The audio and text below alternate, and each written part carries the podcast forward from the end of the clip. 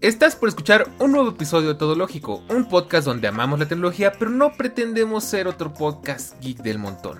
Todo Lógico es un proyecto creado con ganas de compartir. ¿Compartir qué?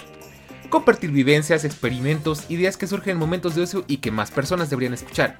Compartir nuestro amor por la tecnología y el mundo moderno en el que vivimos, pero abordándolo desde la perspectiva real pues al final existimos en un mundo lleno de colores y experiencias donde no todo siempre tiene que ver con tecnología, aunque siempre esté ahí. Todo Lógico es el hogar de los creativos, los curiosos, los ociosos, donde hacemos y exploramos toda clase de cosas interesantes que tenemos a nuestro alrededor. Así que prepárate para disfrutar un rato y déjanos acompañarte mientras hablamos de una cosa más que nos apasiona.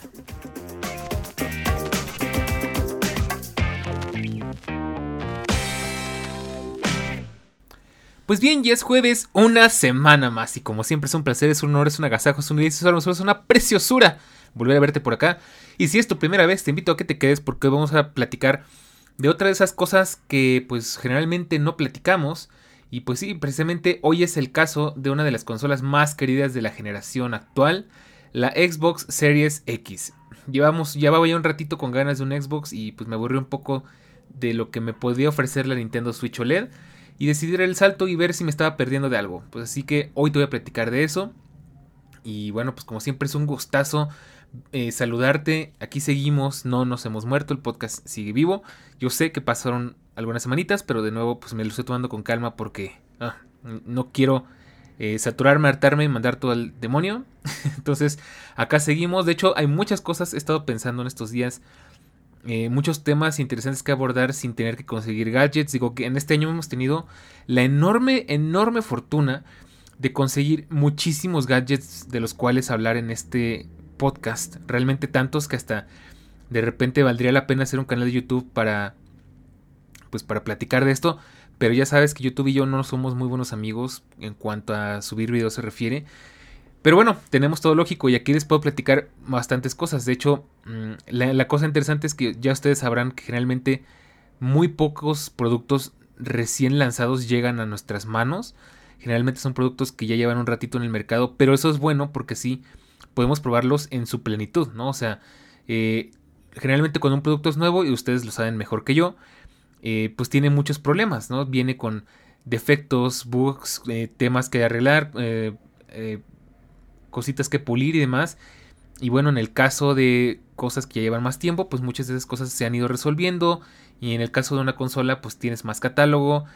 Y, bueno, el mundo del gaming es una cosa muy extensa de la que podríamos aventarnos muchos, muchos episodios. Y de hecho sí me gustaría hacerlo. Me gustaría en algún momento contarles eh, pues de dónde vienen las cosas que conocemos hoy. Qué pasa, bueno, de dónde viene Nintendo, de dónde viene Xbox, de dónde viene PlayStation.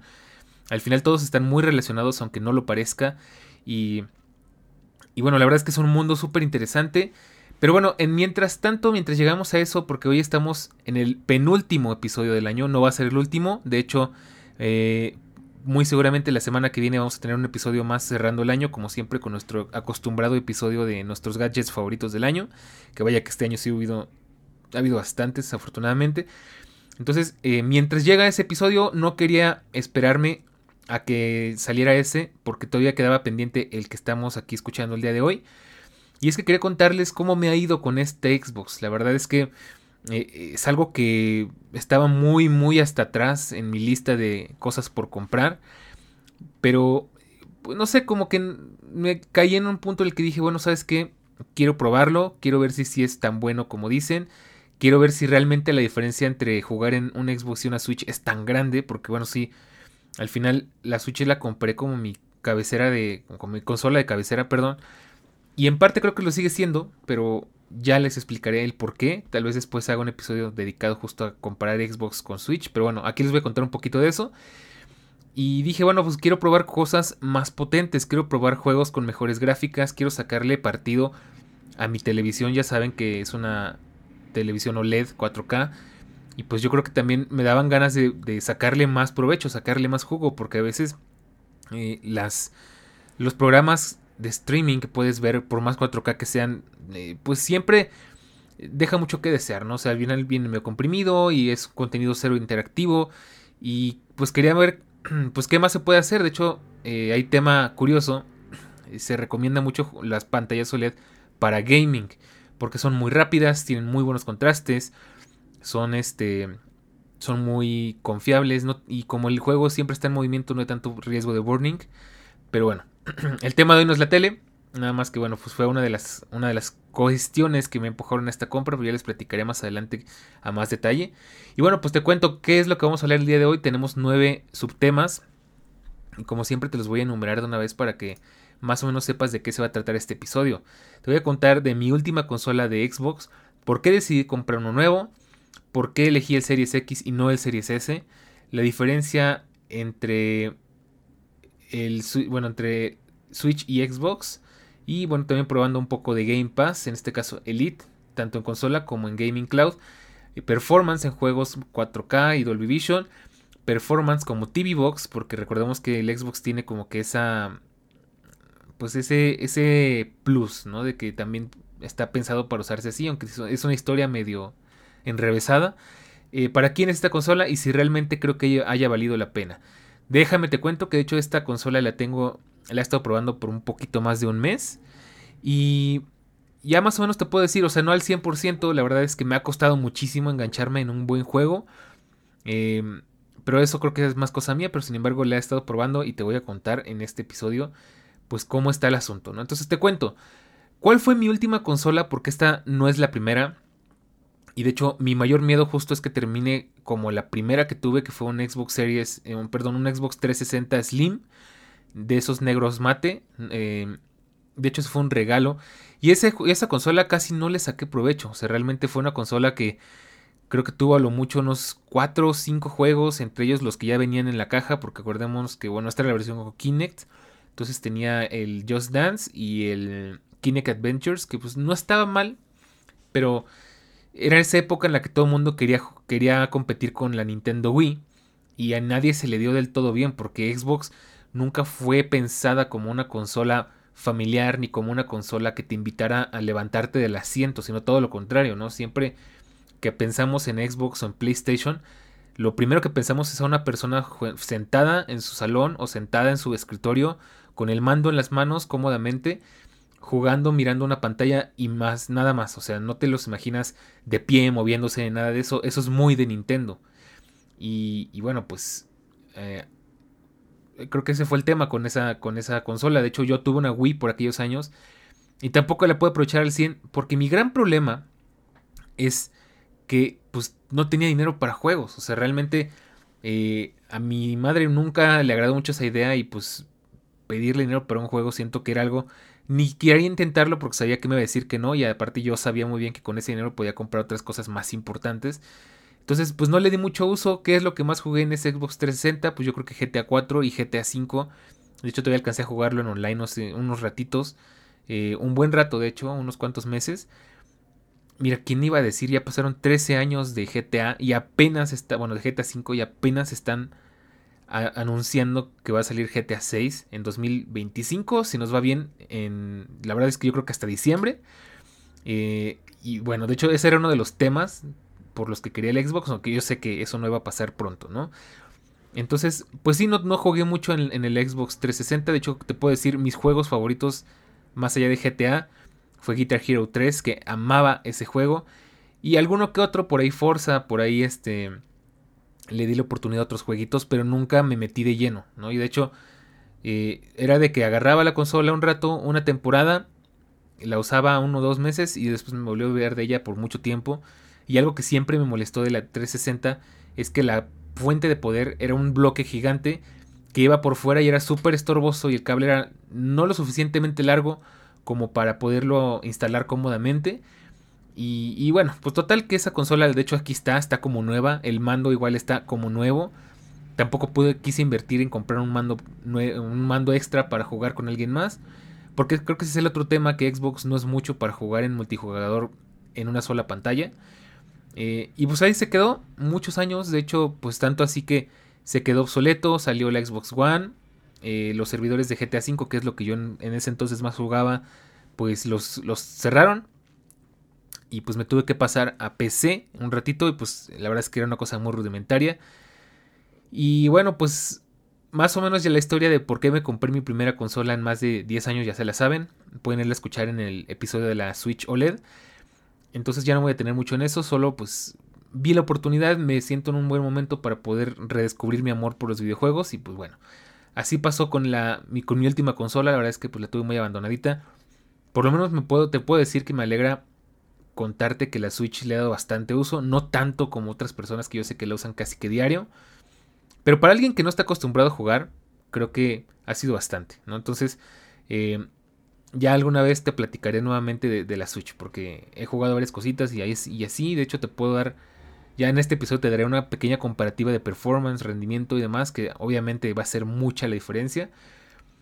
Pero bueno, te cuento por qué decidí comprarme un nuevo Xbox. Pues porque hablando de la Switch, me había dado cuenta de que sí, al principio yo le entré de lleno al catálogo de Nintendo, a los juegos de Mario, Mario Odyssey, que es una joya, es un juegazo, y que aparte a mí sigue pareciendo impresionante lo que hace Nintendo con sus juegos, porque es como brujería que un juego de ese tipo, o sea, con esas características, con tan buenos gráficos, eh, corra en un procesador ARM de, de Nvidia tan viejo, o sea, Estamos hablando de que ese procesador lleva muchísimos años existiendo y aún así sigue vivo y sigue dando mucho de sí, ¿no? Al final, este, obviamente no es exactamente la misma versión que, la del primer día, ¿no? Pero eh, pues me metí de lleno en Odyssey, en 3D World, en Animal Crossing, que es el juego que más he jugado en la Switch.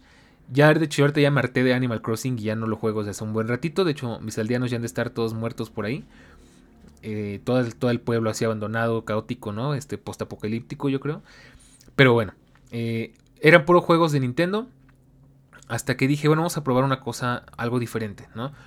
De entre los que te podría recomendar de Nintendo, Nintendo, está desde luego Odyssey, 3D World. De hecho, ahorita estoy, he estado intentando engancharme en Mario Wonder, pero de plano no es lo mío. O sea, como que estoy medio harto porque me aventé todo 3D World y es más o menos el mismo tipo de juego. Eh, hay un muy bueno que se llama Clubhouse, que es de juegos de mesa. Ese te lo recomiendo muchísimo, sobre todo para jugar con la familia, con amigos, demás. Pero luego me empecé a meter en juegos un poquito más eh, complejos. De hecho, juegos que ciertamente me sorprende que estén en Nintendo tanto por su nivel de complejidad como por su nivel de violencia, ¿no? Entonces, me compré la trilogía de Bioshock, que es un juego que tenía pendiente terminar desde hace muchos años, desde que compré mi MacBook Pro de 12 pulgadas con Intel Core i5. Eh, lo compré en la, en la App Store y nunca lo pude terminar porque siempre pasaba algo y tenía que borrar el disco duro y volver a iniciar el juego y nunca pasé de las primeras misiones. Y luego cuando tuve todas las buenas intenciones de terminarlo, eh, macOS dio el salto a solo aplicaciones de 64 bits y, Game, Bioshock se murió. Entonces compré la trilogía para Switch, de hecho me aventé el primero en todo completo en la Switch y en modo portátil, ni siquiera en modo pantalla, así conectado a una pantalla. Eh, por ahí también Outlast, que es de mis juegos favoritos de toda la vida. Aunque ese no lo puedo terminar porque ese juego siempre tiene un bug muy molesto. Y a veces te pasa y a veces no, pero no lo puedes saber hasta que llegues a ese punto y te atores y ya no puedes continuar la historia. Y pues eso me pasó, ¿no? Y varias cosas así. De hecho, a mí me gustan mucho los juegos de carreras y en Switch no hay. Son pésimos los que hay. No sé si porque es algo ya muy complejo para un sistema de estas capacidades o porque simplemente a, los nintenderos no les interesan los juegos de carreras, digo, más allá de Mario Kart, ¿no? Y, algunos juegos similares como este Crash Bandicoot Racing o como los de Nickelodeon o cosas así, que son muy para niños, son muy... Eh, o sea, no es el mismo tipo de juego que decirte un Forza, un Fórmula 1 o algo así, no, nada que ver. Entonces dije, bueno, eh, quiero subir un poco de nivel, me estaba dando cuenta que justamente estaba jugando muchos juegos que son más propios de una consola más tradicional como un Xbox, ¿no? Entonces, pues dije, vamos a hacer, vamos a analizar la idea. De hecho, estaba ya, tenía ratito con ganas de un Xbox y sí dije al principio, bueno, me compré la Series S porque es la más barata y si no me gusta, pues ya no gasté tanto dinero. Pero luego, volviendo a mi filosofía, que ustedes saben muy bien, mejor haz una sola buena compra y no varias, no varias compras pequeñas para que al final te salga más caro, ¿no? O varias compras malas. Entonces dije, bueno, ¿sabes qué? Mejor me voy a ir de lleno por el Xbox Series X. Obviamente no le iba a comprar de precio completo, no estaba dispuesto a pagar los 13 mil pesos que cuesta algo así como 700 dólares más o menos. No estaba dispuesto a eso. Em, entonces dije, vamos a buscar alguna oferta o algo así por ahí. Afortunadamente lo conseguí súper barato. Lo, conseguí en poquito más de 400 dólares. Eh, 450 más o menos en 800, 600 pesos o 8600 pesos más o menos. Yo creo que estuvo bastante bien. Digo, ahí el único detalle es que es una consola de importación, de hecho es la versión japonesa. Pero no se nota mucho porque los japoneses usan la misma entrada americana eléctrica que usamos acá en México, entonces pues no había mucho tema. Y pues nada, o sea, realmente pues, nada más era chistoso ver que todo venía en japonés y pues nada más fue cuestión de configurarla y ya no pasó a mayores, ¿no? Entonces, bueno, ¿y por qué Xbox y no PlayStation? Si cabe la pena preguntar, ¿no? Si vale la pena preguntar. La principal razón es que, mira, te voy a ser muy honesto, en la Switch me dejé ir, como decimos coloquialmente acá, como gorda en tobogán. O sea, compré juegos y juegos y juegos al punto en el que todavía hay juegos que ni he empezado, ¿no? Entre, bueno, varios, no te voy a decir cuáles porque tampoco creo que tenga sentido, pero por lo menos unos 5 o 6 juegos que creo que ni siquiera he empezado o que los dejé a la mitad. Porque aparte yo tengo ese gran problema de que a menos que un juego de verdad me enganche, no le voy a meter muchas horas de juego porque me aburro y quiero hacer otra cosa. ¿no? De hecho te puedo decir aquí, eh, bueno, te lo voy a dejar como recomendación de la semana para que ocupemos ese apartado. ¿no? Pero bueno, eh, y dije ya no quiero gastar más juegos, va a gastar más dinero en juegos de Xbox y aparte los juegos de Xbox son mucho más caros que los de Switch. Algunos, realmente, pero bueno, te puedo decir que por lo menos en mi opinión o en mi experiencia, el juego más caro que te puedes comprar hecho por Nintendo son los juegos de pues oficiales, ¿no? Eh, de Mario, Mario, este, por ejemplo, podría ser Odyssey, aunque es, es, muy común encontrarlo con descuento. El Wonder que acaba de salir, los de Zelda, que son los señores juegos que todo mundo me advierte que si me meto en eso no, me van a volver a ver en mucho tiempo. Y puede que sí, aunque yo no soy muy fan de Zelda. Esos juegos valen más o menos unos 1200 pesos mexicanos. O sea, algo así como unos sesenta y tantos dólares. Y es lo más caro que te podrías llegar a encontrar en, dentro de lo común. Seguro hay juegos más caros. Pero si los juegos mismos de la propia Nintendo cuestan eso. Eh, pues es, es lógico que pues más o menos todos estén por ese precio. Y te puedes encontrar unos muy buenos juegos mucho más baratos que eso y, a mí me, la verdad es que me sorprende porque sí hay muy juegos, muchos juegos y muy baratos en, Switch. Entonces, bueno. Es la, ese es el tema. Yo no quería comprar más juegos. Y de hecho hay varios que quiero comprar. Pero ahorita eh, prefiero controlarme un poquito. Y el tema con Xbox es que tienes la gran ventaja de que puedes pagar el Game Pass. Y el Game Pass ya te, te abre una gran posibilidad. ¿no? O sea, tienes un gran catálogo de juegos, puedes este, probar muchas cosas simplemente pagando una suscripción al mes. Que la verdad es que es muy poquito comparado con lo que te cuesta un juego completo. Obviamente, si ya después sumas esos, esas mensualidades por, un, por cierto tiempo, pues podría ser más caro. Pero para poder llegar al nivel de costos que, te equivalga, por ejemplo, uno o dos juegos, tienes que estar pagando durante muchos meses y tienes muchísimas más opciones y tienes muchísimas más posibilidades. Y además si te aburres o acabas muy rápido un juego, pues lo borras y te descargas uno nuevo, ¿no? En dado caso que se llene tu consola. Y esa es la cuestión, ¿no? En PlayStation pues no tenemos esa opción. Obviamente yo no tengo una PC gamer para poder jugar juegos de esa manera. Entonces por eso compré una consola también porque para mí siento que vale más la pena comprar una consola que ya está lista para usarse para jugar exclusivamente y no tener otra computadora que al final yo sé que se va a quedar tirada por ahí haciendo polvo, que nunca lo voy a querer prender, porque el gran problema que tienen las computadoras es que no son no están exactamente pensadas para jugar, entonces tienes que encender Windows, iniciar los programas, actualizar eh, todos los programas que necesites, asegurarte de que el equipo pueda correr bien, o sea, y al final si te vas a si te compras una computadora gamer de plano es carísimo y si la quieres armar tú, pues es, es un poco engorroso porque tienes que saber más o menos qué le vas a poner, tienes que saber de características, tienes que ser, bueno, tienes que ser entendido del tema porque si no, eh, no es lo más recomendable o te tienes que contratar a alguien que lo haga por ti y pues sale muy caro, ¿no? Entonces al final, después de todo, siempre sale mucho más cara una computadora gamer que una, que una consola de videojuegos. Al final, ya te puedo decir que si bien desde luego hay computadoras mucho más potentes que el Xbox eh, Series X o la PlayStation 5, no te puedes comprar una computadora relativamente equiparable con lo que cuesta ninguna de estas consolas, ¿no? Entonces, para poder conseguir una computadora igual o mejor en rendimiento y que ciertamente va a ocupar más periféricos y va a necesitar otras cosas y pues ya sabes cómo son las computadoras, pues vas a tener que gastar más, ¿no? Y pues la consola es una caja, la pones en una repisa y se te olvida todo lo demás, ¿no? Y la enciendes y está lista para jugar, ¿no? Entonces, en este caso, pues precisamente decidí comprar el Xbox porque el Xbox tiene Game Pass y ya con eso me, olvido un ratito de comprar juegos, que de hecho sí hay varios juegos que no están y sí quisiera probar, pero bueno, ya será después. Entonces, bueno, ya, te, ya que te cuento por qué un Xbox no un PlayStation, por qué no una PC, por qué no me quedo con, solo con la Switch, ahora te cuento por qué elegí el Series X y no el Series S. Y bien, es que más allá de lo que te decía de ser una buena compra y no una mala compra de gastar más, es que, bueno, los puntos principales son, primero que la Series X tiene una mayor potencia, este, en cuanto a gráficos, desempeño y demás, o sea, puede correr. Obviamente la Xbox Series S también corre bien los juegos, el tema es que la Series X, digamos que saca más partido de la potencia gráfica, ¿no? Entonces, de entrada, el Series, X, el Series S sí es compatible con el 4K, pero mucho más limitado, ¿no? A lo mejor con menos cuadros, sin Dolby, nada de eso.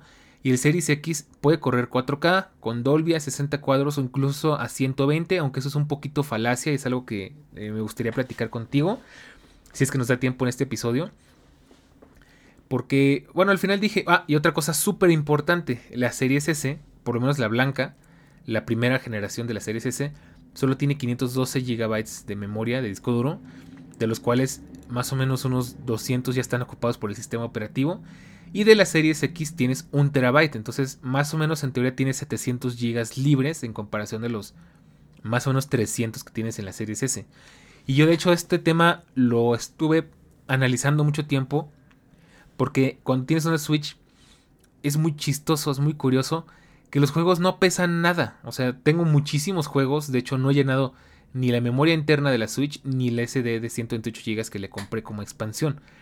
Y tengo muchísimos juegos. Y aquí en la series X, con tan solo 5 juegos, más o menos unos 10 juegos, pero bueno, 5 juegos grandes, que te puedo decir son GTA V, Starfield, eh, Flight Simulator y Forza Horizon 5. Con esos 4 juegos y unos otros 3, 4 que pesan entre 10 y 20 gigas, ya se llenó mi disco de 1 terabyte. Entonces, definitivamente si compras una consola Series S, pues de plano tienes que atenerte a la idea de que o necesitas comprar una expansión que aparte está bien cara, o nada más puedes jugar uno o dos juegos a la vez, ¿no? Y, ya ni siquiera comprándolos físicamente te salvas porque de entrada la serie S no tiene entrada de discos físicos, o sea, de CDs.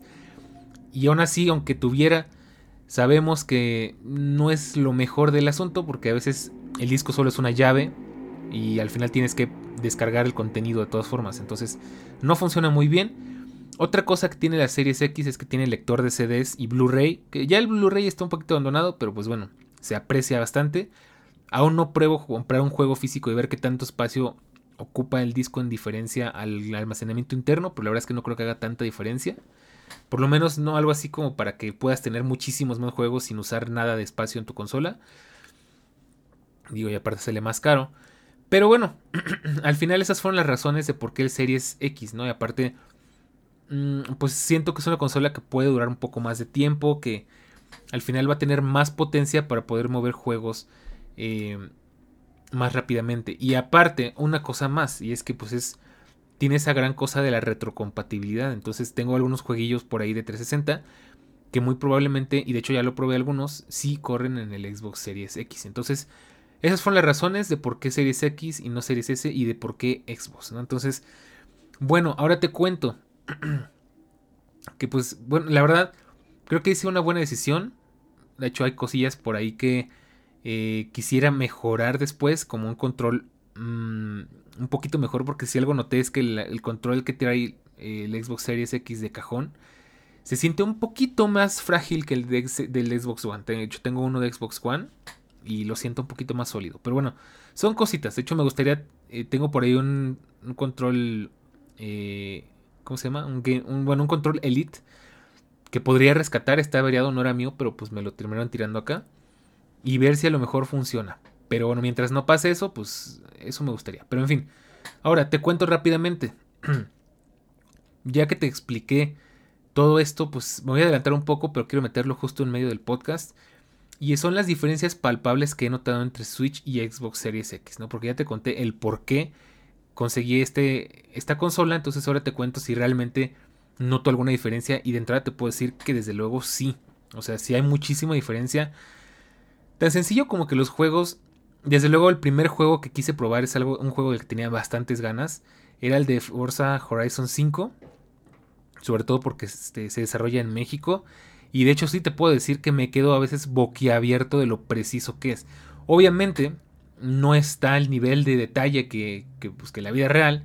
No hay ciudades importantes, nada más hay algunas cuantas emblemáticas turísticas pequeñitas.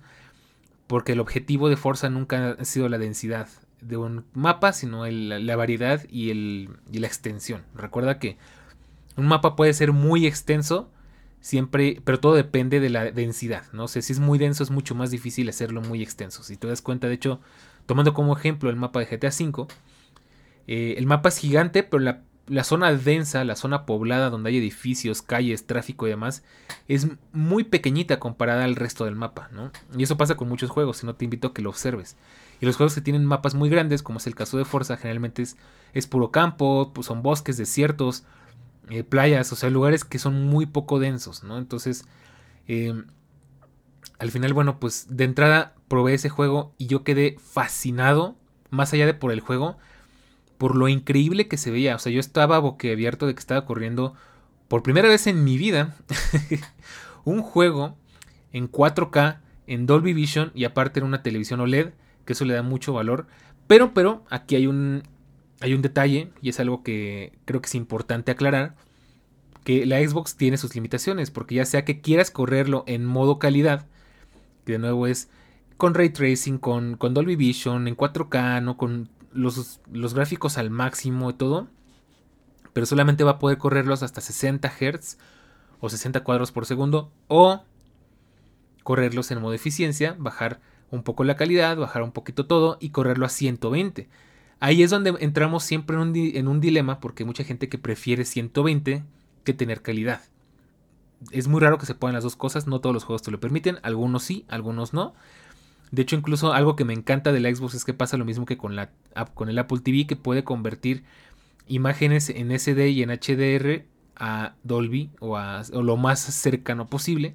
Entonces juegos viejitos, como por ejemplo Conker, que es uno de los juegos que tiene muchos, muchos años queriendo jugar, Conker este, Bad for Day Reloaded, lo corre en Dolby.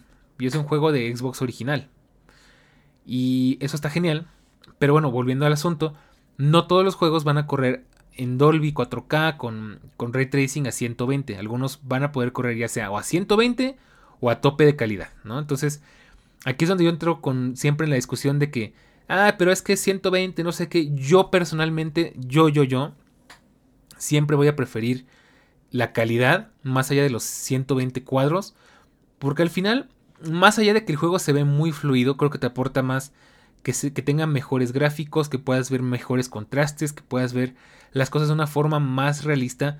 Y yo creo que estamos en una época en la que los 120 cuadros son un punto de marketing que está sobre está súper sobrevalorado. O sea, de verdad, y te puedo decir que de hecho creo yo que el tema de que sea 120 cuadros, eh, digamos que como que un, un punto eh, diferenciador de otras, pues digamos como que en general, es que muchas pantallas no son OLED y muchas pantallas ni siquiera son de muy buena calidad. O sea, la gran mayoría de las pantallas que compramos hoy en día son paneles LED, son ese, paneles VA, si te va bien y que no se van a ver del todo bien porque dependiendo de qué pantalla, de qué calidad, qué marca compres, se van a ver un poco mejor o un poco peor. Y cómo tratan de compensar eso, pues haciendo que la imagen se vea mucho más fluida, ¿no? Eh, pero bueno, pues yo realmente prefiero, y hay personas por ahí que me han dado la razón, pero este, personas que saben mucho más que yo, que siempre va a ser mejor calidad sobre bueno, sobre los 120 FPS, que siento yo que pues sí está muy sobrevalorado. Porque sí, ok, se ve muy bonito, se ve muy fluido, pero luego qué? O sea, es como decir que, perdón si, si son ofensivo, pero es como decir que tengo cataratas y veo todo borroso, pero todo lo veo súper fluido. O sea, no es lo mismo decir que a lo mejor estoy, bueno, sí, es un mal ejemplo, pero bueno, que a lo mejor eh, no tengo buenos reflejos, pero puedo ver todo en una excelente calidad, ¿no? Entonces yo creo que es un tema de compensación, ¿no? Al final sí te puedo decir que definitivamente si tu plan es jugar en un escritorio con un monitor, lo más recomendable va a ser un panel LED VA, porque un, un monitor OLED es una cosa carísima. Pero bueno, si eres como yo que prefieres jugar una televisión y que realmente ni siquiera tienes un monitor dedicado, pues siempre va a ser mejor una tele OLED. De hecho, ¿por qué? Pues porque son mucho más responsivas, son más rápidas, colores fieles, eh, etcétera, etcétera, ¿no? Entonces yo siento que siempre ese es el pretexto. Entonces por mí no hay problema si el juego no corre a 120. De hecho mi tele no puede correr a 120 porque es HDMI 2.0. Eh, pero bueno, a mí no se me hace ningún tema. Hay gente a la que le preocupará más que a otros, pero por mí no hay problema. O sea, realmente siento que estamos un poquito... Eh, ensimismados con eso de los 120 cuadros cuando siento que realmente no es para tanto. O sea, no es que esté mal, no es que no deba de existir, pero siento que se le da demasiada importancia a algo que no es tan importante, ¿no? Entonces, bueno, pues ahora sí, perdón, volviendo al punto porque me fui por las ramas. Eh, pues sí, o sea, de entrada sí noté una gran, gran, gran, gran diferencia entre cómo es la fluidez de un juego y cómo es la calidad gráfica de un juego en Xbox comparado con Nintendo Switch.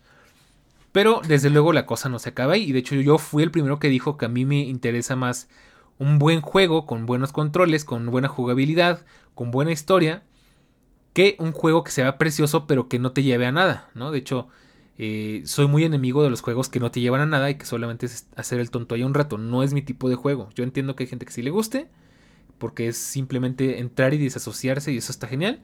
Ojalá yo tuviera esa capacidad. De hecho, a mí me cuesta mucho trabajo engancharme en juegos porque necesito tener objetivos claros, necesito tener una historia que me lejanamente me interese, necesito saber qué tengo que hacer y si me traes dando vueltas de un lado para otro sin objetivos claros, sin llegar a nada, eh, o simplemente disparando y haciendo cosas, no es mi tipo de juego. O sea, yo necesito algo más profundo. Lamentablemente ya no estoy en esas épocas y no sabes cómo quisiera y cómo extraño esas épocas en las que con cualquier juego me maravillaba y con cualquier juego me, me este, pues me iba por completo, me estupidificaba ahí en el juego. Ya esa época ya pasó, ya tengo intereses más complejos, tengo gustos más complejos, quiero cosas más elaboradas. Y lástima que yo como niño nunca pude jugar videojuegos porque, bueno, pocas veces, porque era la época perfecta para que te absorbiera un juego por completo, ¿no? Entonces, de hecho ya tiene muchos años. Bueno, no tampoco, estoy exagerando un poco. Tiene, son muy pocos y muy raros los juegos que me pueden tener ahí enganchados durante horas y ni cuenta me doy. ¿no? De hecho, la recomendación del final va muy relacionada con esto. Pero bueno, ¿cuál es la gran ventaja de, la Switch en contra del, Xbox? Justamente eso. Que siento que muchos de los juegos de Xbox... Mm, no sé si decir que van muy al grano o nunca llegan a nada. Porque como que la idea es más justamente mm, bueno, está, es diferente, ¿no? O sea, en Switch estoy muy acostumbrado a que los juegos que elegías ya sea que tenía un objetivo muy claro, quizás salvar a la princesa, pasar un, un, circuito de obstáculos, conseguir las suficientes eh, estrellas, lunas o lo que sea, o avanzar en una historia, o, conseguir la mejor, el mejor este, puntaje, o construir tu aldea, o cosas así. Son objetivos muy claros que aparte tú, tú puedes ir gestionando y que aparte te tienen muy enganchado y ese es el tipo de juego que a mí me gusta. Y en Xbox son juegos un poco más largos, con tramas más largas, con mecánicas más complejas. De hecho ahí es donde me doy cuenta y me siento un poco avergonzado de que yo ya no soy tan curioso como antes. Porque hay juegos que realmente esperan que tú eh, explores el juego y, te metas así tú por tu cuenta a explorar todas las opciones y todos los menús y todas las cosas que puedes hacer. Ya no, ya no se molesten en explicártelo porque dan por sentado que el gamer es curioso y sabe cómo encontrar las cosas, ¿no? De hecho, esto me pasó con Starfield, que tiene muchas opciones y muchos menús y todo, pero tú tienes que ser muy curioso para manejar el juego al 100%. Y a mí es algo que genuinamente me da un poco de pereza y me da un poco de pena aceptarlo. Eh, y ese es el tipo de juegos que más o menos encuentras en Xbox. O sea, juegos, juegos así de complicados. Y que a veces al final no te llevan a nada. El chiste es entretenerte. El chiste es este, ponerte a matar gente. Eh, o sea, son cosas que no terminan de enganchar conmigo. Y yo todavía estoy intentando entender y comprender y, este, y generar un vínculo con eso para engancharme más fácilmente con los juegos. Porque yo siempre he sido demasiado exigente, demasiado analítico. Y es muy difícil por lo mismo que un juego realmente me atraiga, ¿no? Que un juego realmente me, me absorba. Y ese es el tema que tiene Xbox, ¿no? Que sí, doy ahí fe de que me faltan muchas cosas por explorar. Que te puedo decir de entrada juegos que muy probablemente me van a enganchar. Está Red Dead Redemption 2. Eh, posiblemente Stray, la del gato. Y uno que otro más, ahorita no me acuerdo. Tal vez Cyberpunk, aunque luego como que ahí está medio dividida la comunidad entre que si es bueno o no es bueno. Ahorita que te puedo decir que he probado, eh, realmente muy poco. Nada más Forza, Horizon 5, un poquito de Starfield, un poquito de, de Flight Simulator, aunque de hecho ahí me justo me pasó lo que te estoy diciendo que me da un poco de pena y es que entré y vi que literalmente tenía que aprender a volar aviones y dije, ok, esto creo que en este momento no puedo hacerlo porque tengo muchas otras cosas que hacer y en qué pensar. Y de nuevo extraño esa época en la que podía meterme tan de lleno en algo sin sentirme saturado y fatigado. Supongo que ya son cosas de adultos, ¿no? Qué, triste, qué pena. Pero bueno. Eh, GTA V Online, por supuesto. Por ahí tengo algunos otros que quiero probar. Pero bueno, con lo que. A lo que voy con esto. Es que si bien a lo mejor no he sabido elegir muy bien.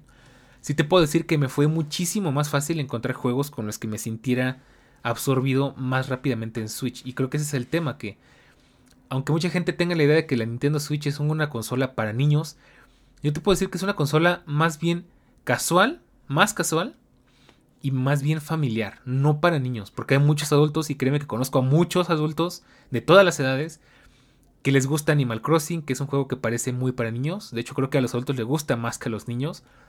Los juegos de Mario, que de hecho son muy de habilidad, de hecho te puedo decir que cuando empecé a jugar GTA V, me di cuenta que conseguí muy buenas skills de habilidad con Mario. De hecho, me, puse a hacer parkour como si fuera Mario. Cosa que antes no me salía ni a trancazos. Entonces, bueno, a fin de cuentas, ¿qué te puedo decir? Que los juegos de Xbox son juegos mm, diferentes. Vaya, no te puedo decir que mejor o peor. Pero Switch tiene esa cosa de que son juegos más casuales. Que no requieren que estés muchas horas sentado frente al televisor. Que no requieren que te comprometas al punto de tener que aprender a a manejar menús y controles y cosas para un solo juego, que creo que es la cosa que me he vuelto en parte muy flojo precisamente por eso, porque a menos que no lo sienta realmente necesario, no me quiero poner a aprender eh, a manejar algo tan complicado como un juego que después se me va a olvidar y que nunca voy a volver a usar, ¿no? Y de hecho, porque al final, aunque te lo aprendas, después de un tiempo se te olvida. Siento que es como aprendizaje inútil, ¿no? Entonces, eh, en la Switch eso no pasa tanto, es mucho más fácil aprender a jugar los juegos que, tienes, el catálogo es mucho más sencillo. En Xbox definitivamente tienes una mucho mejor calidad en muchos apartados. Digo que si hay muy buenos juegos, que tienen muy buena historia, que tienen una muy buena jugabilidad, que tienen unos gráficos de infarto, eso no te lo puedo negar. Pero aquí hay otra cosa que no tiene Xbox y que sí tiene Nintendo y que creo que sigue siendo el rey de eso. Y es que más allá de la conveniencia de que la Switch te la puedes llevar a cualquier lado y puedes jugar con la Switch en cualquier lado, la Nintendo sigue siendo la reina de los, del multijugador en, físico. Vaya, o sea, para Xbox ya es muy raro encontrar juegos que puedas jugar con otra persona en la misma pantalla. O sea, ya todo está enfocado en, online. O sea, ya todo está enfocado en entrar a servidores, en conectar con amigos, en hacer ese tipo de cosas a distancia. Y, el Nintendo sigue siendo ese, esa consola en la que puedes reunir a todos tus amigos o a toda tu familia, darle un control a cada quien y ponerse a jugar y pasársela muy bien, ¿no? O sea, y hay muchísimos juegos que están enfocados en eso, ¿no? Te puedo decir rápidamente, por ejemplo, Overcook, que es de mis favoritos, Nintendo, este, Mario Party, eh, Clubhouse, eh, Mario, Mario Kart, em, ¿cómo se llama el, el Mario que le decimos en México el Mario Putazos, pero tiene otro nombre. Eh, bueno, ese tipo de juegos, ¿no? O sea, hay muchísimas más opciones multijugador en Nintendo que te permiten justo sentar a todos tus amigos o a toda tu familia en la sala de estar y ponerse a jugar y pasársela muy muy bien, ¿no? Y ahí eh, te pones, te levantas y te mueves como en WarioWare, este, haces, eh, si, bueno, simulas hacer deportes como en, este, como en Switch Sports. Y otra cosa que me estoy acordando ahorita que también es muy buena es que pues Switch sigue siendo la reina de los juegos de movimiento. O sea que te tienes que levantar y moverte y, los controles detectar el movimiento. Eh, el, el, mando de PlayStation, el DualShock, tiene sensores de movimiento, pero no están pensados para lo mismo. Entonces, hasta ahorita te puedo decir, Nintendo sigue siendo la, la consola para tener actividad física. O sea, tienes Ring Fit Adventure, que es un juegazo para, para esos propósitos. Eh, tienes Just Dance, tienes WarioWare, tienes Switch Sports. Y eso en Xbox y en PlayStation, pues es raro que pase. O sea, no te puedo decir que es imposible porque sí están algunos juegos de esos. Pero tienes que echar mano de otros dispositivos o de otros periféricos para poderlo aprovechar al máximo. Entonces, en ese sentido, Nintendo sigue siendo el rey. Pero yo sigo pensando que definitivamente en cuanto a, digamos, eh, en catálogo, calidad gráfica, profundidad, tamaño de los juegos, Xbox siempre va a ser mejor y creo que son públicos completamente diferentes. O sea, eh, no, no, le va a gustar lo mismo, o no, a la misma gente no le va a gustar tener una Switch que tener una Xbox. Y, y pues es chistoso porque todo el mundo siempre está en los memes de que los de PlayStation y Xbox siempre están sacando los sesos y matándose entre ellos y los de Nintendo están siempre en su rincón, tranquilos, felices, nada está pasando aquí, ¿no? Eh, es muy chistoso. Entonces, esas son las diferencias palpables. Hay muchas más que después ahondaremos en, otro, en otra ocasión. Pero bueno, regresemos a Xbox porque hay muchas cosas buenas todavía que contar. Y bueno, la otra cosa que toca contar ahora es que, bueno, ya hablamos justamente de que Xbox tiene el mejor catálogo aquí y ahora y es gracias a Game Pass. Y en este caso, pues desde luego lo primero que hice, apenas saqué la Xbox de la caja, fue activar el Game Pass Elite. En este caso Elite porque tiene la mayor cantidad de juegos, tienes Gaming Cloud y además puedes jugar entre o sea, puedes acceder al, al servicio de multijugadores, ¿no? O sea, que ahorita se me fue el nombre de cómo se llama eso. Este y bueno, eso es bastante bueno. Y bueno, pues te cuento, lo he estado probando. De hecho, probé tanto, en, tanto con el juego instalado en la consola como haciéndolo desde Gaming Cloud. Y te puedo decir que está muy bien. Definitivamente me agrada mucho que puedes jugar todo el catálogo y tienes una cantidad infinita, bueno, no sé si infinita, pero bastante grande de juegos que definitivamente necesitarías muchísimo tiempo para poder jugarlos absolutamente a todos y muchísimo espacio de almacenamiento.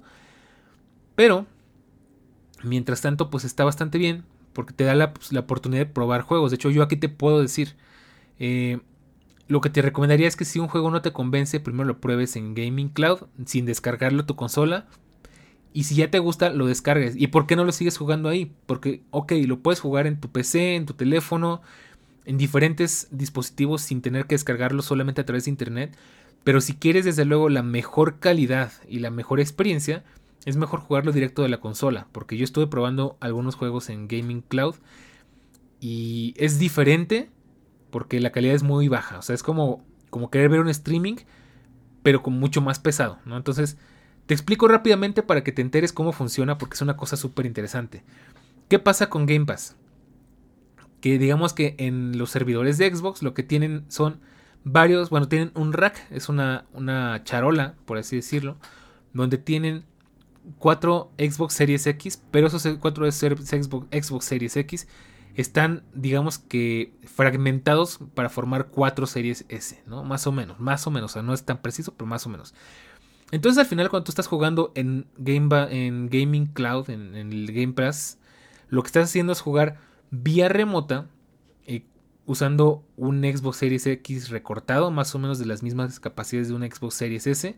Entonces no importa si tienes el, X, el Series X o tienes una computadora con Intel Core i9 y una 50800 este, ya sé que no existe, pero bueno, la mejor, la más cañera, la más petadora de todas las gráficas y la mejor potencia de procesamiento no va a importar. Eso no importa, puedes jugar en tu tostadora si tiene acceso a internet. Entonces, desde luego, la, pues la experiencia no va a ser la misma, ¿no? Entonces, yo creo que cuando no tienes la oportunidad de jugar desde tu consola, está bien. De hecho, hay una cosa bien interesante que también puedes acceder de forma remota a tu propia consola, como si fuera un escritorio remoto, y jugar desde donde quiera que estés a través de la aplicación de Xbox. Aunque aquí necesitas tener una muy buena conexión a internet, ¿no? Y eso ya es un problema si tu conexión es, eh, pues como la gran mayoría de la conexión de gente en Latinoamérica, inestable, con mucho ping, de baja velocidad. Eso no está del todo bien. Ahí sí mejor usa el Gaming Cloud. Pero bueno, eh, lo probé y está bastante bien. Es una muy buena opción. De hecho, creo que es justamente el punto clave que me hizo comprar un Xbox. Y está bastante bien. La, la suscripción es un poquito cara. Pero creo que si lo equiparas al nivel de entretenimiento y a la calidad del entretenimiento que te ofrece contra los servicios de streaming, creo que está bastante bien. O sea, al final, por lo menos estás usando tu mente, estás pensando, estás generando reflejos, estás haciendo algo más allá de simplemente estar viendo una pantalla sin hacer nada, ¿no? O sea, al final, siempre el problema de ver la tele o de ver una serie o una película es que no estás apenas pensando, ¿no? O sea, por más que pienses en qué va a pasar o te genere alguna idea, no es lo mismo estar activamente resolviendo un problema, resolviendo un acertijo, eh, buscando un objetivo, ¿no? Entonces, creo que sí es más estimulante y definitivamente te ayuda mucho más en tu desarrollo mental, si lo quieres ver así, un juego que una serie, ¿no? Por más educativa que ésta sea. Digo que también hay de juegos y de series, ¿no? Pero bueno. Entonces, eh, yo le doy mi aprobación. La verdad es que está bastante bien. Me falta todavía probar un poquito más el Game Pass en, en por ejemplo, desde la computadora o desde el, o incluso tratar de usar mi, mi, consola de manera remota. Es algo que ya veremos más adelante. Ahorita no he tenido la necesidad realmente de hacerlo, pero lo quería probar para platicarte. Y bueno, pues hablando de performance, ¿qué tal corren los juegos en 4K y en Dolby Vision? Pues te puedo decir que fenomenal. O sea, ya que los tienes instalados en tu consola, que si te va a tomar un buen rato descargar algunos juegos, depende de qué tan pesados sean. Funciona fenomenal. Es una cosa que está para alucinar. Y no tengo más que decirte que no te he dicho ya. Entonces pasemos al siguiente tema. Porque otra cosa que tiene el Xbox, es algo que de hecho en el Xbox One fue como que su... El inicio de, de su hecatombe fue que pues... No sé si tú recordarás, pero en Xbox One como que se olvidaron que estaban haciendo una consola de videojuegos y se centraron en venderte una TV Box o un centro multimedia, ¿no?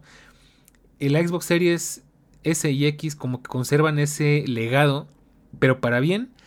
Aunque desde luego yo creo que nunca te recomendaría usar una consola como TV Box a menos que no te quede de otra, ¿no? O sea, puedes instalar Netflix, puedes instalar eh, cualquier aplicación de ese tipo, incluso puedes instalar Apple Music, Spotify y demás. Y de hecho es curioso porque como que tardé un rato en descubrir por qué escuchaba mejor Apple Music en el Xbox que en el propio Apple TV.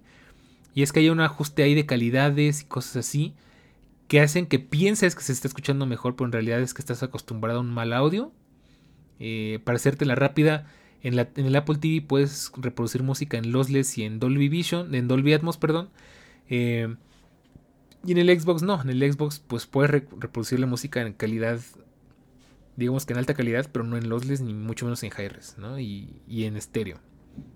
Entonces, aquí la cuestión es que eh, cuando usas, escuchas un audio en Dolby Atmos o en Dolby Digital, escuchas todo como muy separado, ¿no? O sea, ese es el, objetivo, que escuches los, los, instrumentos separados.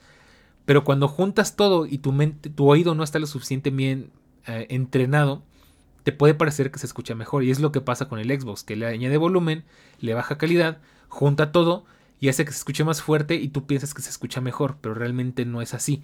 Lo que sí te puedo decir en este apartado de audio, y eso es lo que se me está olvidando comentarte, es que te recuerdo, tengo este Xbox conectado a un sistema de audio 5.1 THX Dolby, eh, Dolby Audio, Dolby Digital, y se escucha impresionante. O sea, la verdad es que yo jamás en mi vida había jugado con un sistema 5.1 y te puedo decir que funciona alucinante porque ya sea en un juego de carreras o en un juego de acción o en un juego de lo que sea, puedes escuchar todo en una forma envolvente. Entonces, por ejemplo, si estás jugando Forza, vas a la cabeza y de repente escuchas que un carro se acerca por atrás de ti a la izquierda y te le cierras para que no te rebase.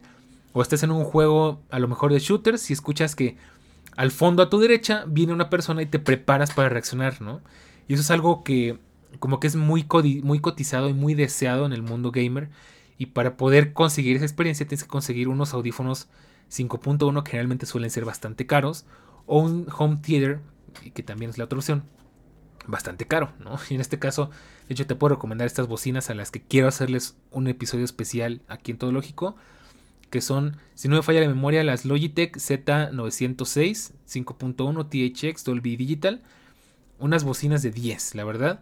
Entonces ya si juntamos todo eso, aparte me encanta que el Xbox sí codifica Dolby Digital, a pesar de que hoy estamos en Dolby Atmos y que es una tecnología diferente, está muy bien adaptado para poder convivir con este sistema de audio, con este tipo de tecnología, aunque no sea la más nueva y aún siendo la consola más puntera del momento, ¿no? Entonces, en cuanto a Xbox se refiere. Entonces, ¿Qué te puedo decir? Que como volviendo al punto, performance como TV Box funciona bien, no te va a fallar, pero realmente si quieres una TV Box, cómprate una TV Box. Te puedo recomendar al 100% una Apple TV, que de hecho es un episodio que tenemos justamente anterior a este. Y va a valer mucho más la pena porque al final sí se vuelve un poco engorroso tratar de controlar eh, la televisión a través de un mando de Xbox, ¿no? Entonces, eh, si no tienes otra opción, funciona, pero si, la si puedes tener otra opción, te recomiendo que mejor consigas eh, un TV Box dedicado. Y bueno, pues ya para cerrar este episodio, que la verdad ha estado bastante largo y bastante bien llenito de cosas, para qué, pues, ¿qué te puedo decir? ¿Para quién es esta consola? Como ya te decía, creo que la Switch, el Xbox y la Play tienen públicos diferentes, quizás sobre todo la Switch. Eh, ¿Para quién es esta consola? De hecho, me voy a colgar un poquito de un comentario que escuché. Si quieres una consola y eres un jugador más casual, no te importa mucho tener la mejor calidad de audio, de, de video. Tú solamente quieres jugar y que las cosas se abran rápido, porque tenemos aparte Quick Resume, que es algo que hace que brinques de un juego a otro sin tener que pasar por, todas las pantallas de carga y en unos cuantos segundos ya estás listo para jugar. Si eres un, un tipo de persona así, que nada más quiere una consola casual, que no le va a dar mucho uso, que no le importa demasiado el performance, yo creo que te podrías quedar con la series S y no sentirías mayor problema.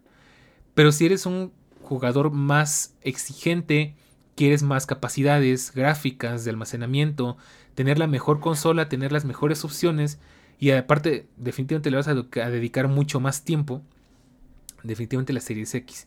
Aunque si te voy a ser honesto, si, si, si tu problema no es tanto el dinero y quieres hacer una muy buena compra, definitivamente mejor comprar Series X porque ya vas a tener consola para muchos más años, ¿no? Al final pasa como con los iPhones, pasa como con las MacBooks, mientras más puntero sea el procesador, sea el equipo, te va a durar más tiempo, va a tener más capacidades por más tiempo, ¿no? Porque al final recordemos que esto es exponencial y todas las cosas van requiriendo más y más recursos eh, progresivamente, ¿no? Entonces, eh, ¿qué sí te puedo decir? Si eres el tipo de persona que quiere una consola casual para, para jugar en diferentes lugares, que si quieres una consola para jugar con varias personas, o buscas juegos un poquito más y sencillos, un poco a lo mejor más infantiles o más de estrategia, más de ingenio, más de habilidad.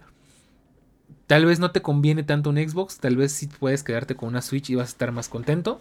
Y aparte creo que es hasta más barata la Switch en muchas cosas, ¿no? Entonces eh, creo que así lo podemos concluir. Ahora, por fin llegando al, final de los temas, si valió la pena o no valió la pena, pues te puedo decir que creo que sí ha valido la pena, me ha dado muchas satisfacciones me arriesgué bastante porque yo no soy un gamer, definitivamente. Soy una persona que está haciendo su mejor esfuerzo por tener un nuevo hobby, por engancharse al mundo de los videojuegos, por entenderlo, quererlo y conocerlo. Porque creo que es algo que vale la pena y de verdad merece la pena mm, intentar, ¿no? O sea, al final creo que es un hobby no tan malsano como otros. Depende mucho de a dónde lo lleves. Desde luego todos los extremos son malos y todos los excesos son malos. Pero me arriesgué mucho en este caso. Y bueno, pues estamos, estoy descubriendo si vale o no la pena, pero hasta ahorita eh, me ha gustado, la verdad ha sido una muy buena experiencia. Y te puedo decir que siento que sí, sí lo ha valido. Y bueno, pues esas son mis conclusiones para este episodio. Pero no te vayas porque vamos a la recomendación de la semana. Y bueno, pues ya que estamos hablando de videojuegos, pues desde luego la, la publicación, la publicación, la recomendación de esta semana no podía ser otra que algo relacionado al tema. Y te voy a recomendar un juego que la verdad me ha encantado. De hecho, aquí paréntesis, bueno, siguiendo con el tema del episodio, te puedo decir que descubrí que la Switch tal vez no es el mejor lugar para jugarlo, que se puede, pero no es el mejor lugar porque no corre ni a la mejor, ahí sí, ni calidad ni rendimiento, la verdad. Eh, no, está, no se ve tan bonito como en Xbox o en PC, ni es tan fluido como en Xbox ni en PC, pero es un muy muy buen juego que te recomiendo, de hecho al punto en el que es un juego eh, que me enganchó bastante, yo tenía mucho rato que no me enganchaba tanto con un juego, y se llama Cult of the Lamp, o en español el culto del cordero, Cult of the Lamp. Te lo recomiendo bastante, es un muy buen juego, te va a tener entretenido varias horas. Y lo que me encanta es que justamente es un juego que no requiere que te sepas la historia, que no requiere que te metas demasiado de lleno en el juego. Y aparte te va llevando muy de la mano con todo lo que tienes que ir haciendo al principio para que lo entiendas. Y pues tiene de todo, tiene un poquito de, de crear tu, culto, tiene un, poquito de, de luchar contra personas, de hacer tus, eh, ¿cómo se llaman? Tus cruzadas, de mantener vivos a tus aldeanos, de mejorar tu aldea, etcétera, etcétera. Es un muy buen juego que te puedo recomendar. Aparte es un juego que no está muy caro y puedes conseguir en diferentes plataformas. Y pues esa es la recomendación de la semana. ahí me cuentas si te lo conseguiste o si ya lo tienes, que me digas qué te parece. Y pues de esa forma llegamos al final de este episodio. Recuerda que si te gustó, si te sirvió, si fue algo interesante, entretenido para ti, nos lo dejes saber compartiendo este episodio y otros episodios que también puedan ser útiles para ti y otras personas aquí en Todo Lógico. Y desde luego que nos compartas tu opinión y tus ideas, tus comentarios, sugerencias, preguntas, etcétera, en nuestro canal Telegram en t.me diagonal todológico y en Twitter como arroba todológico-fm. Ya sabes que le damos un poco de más de prioridad a Telegram. Y pues nada, eso es todo por ahora. Nos estaremos viendo si todo sale bien la próxima semana. Que yo de verdad espero que sí, porque no quiero que acabemos el año sin ese episodio tan especial y tan tradicional metodológico. Así que bueno, pues nos escuchamos en el siguiente episodio. Cuídate mucho y nos vemos a la próxima. Chao.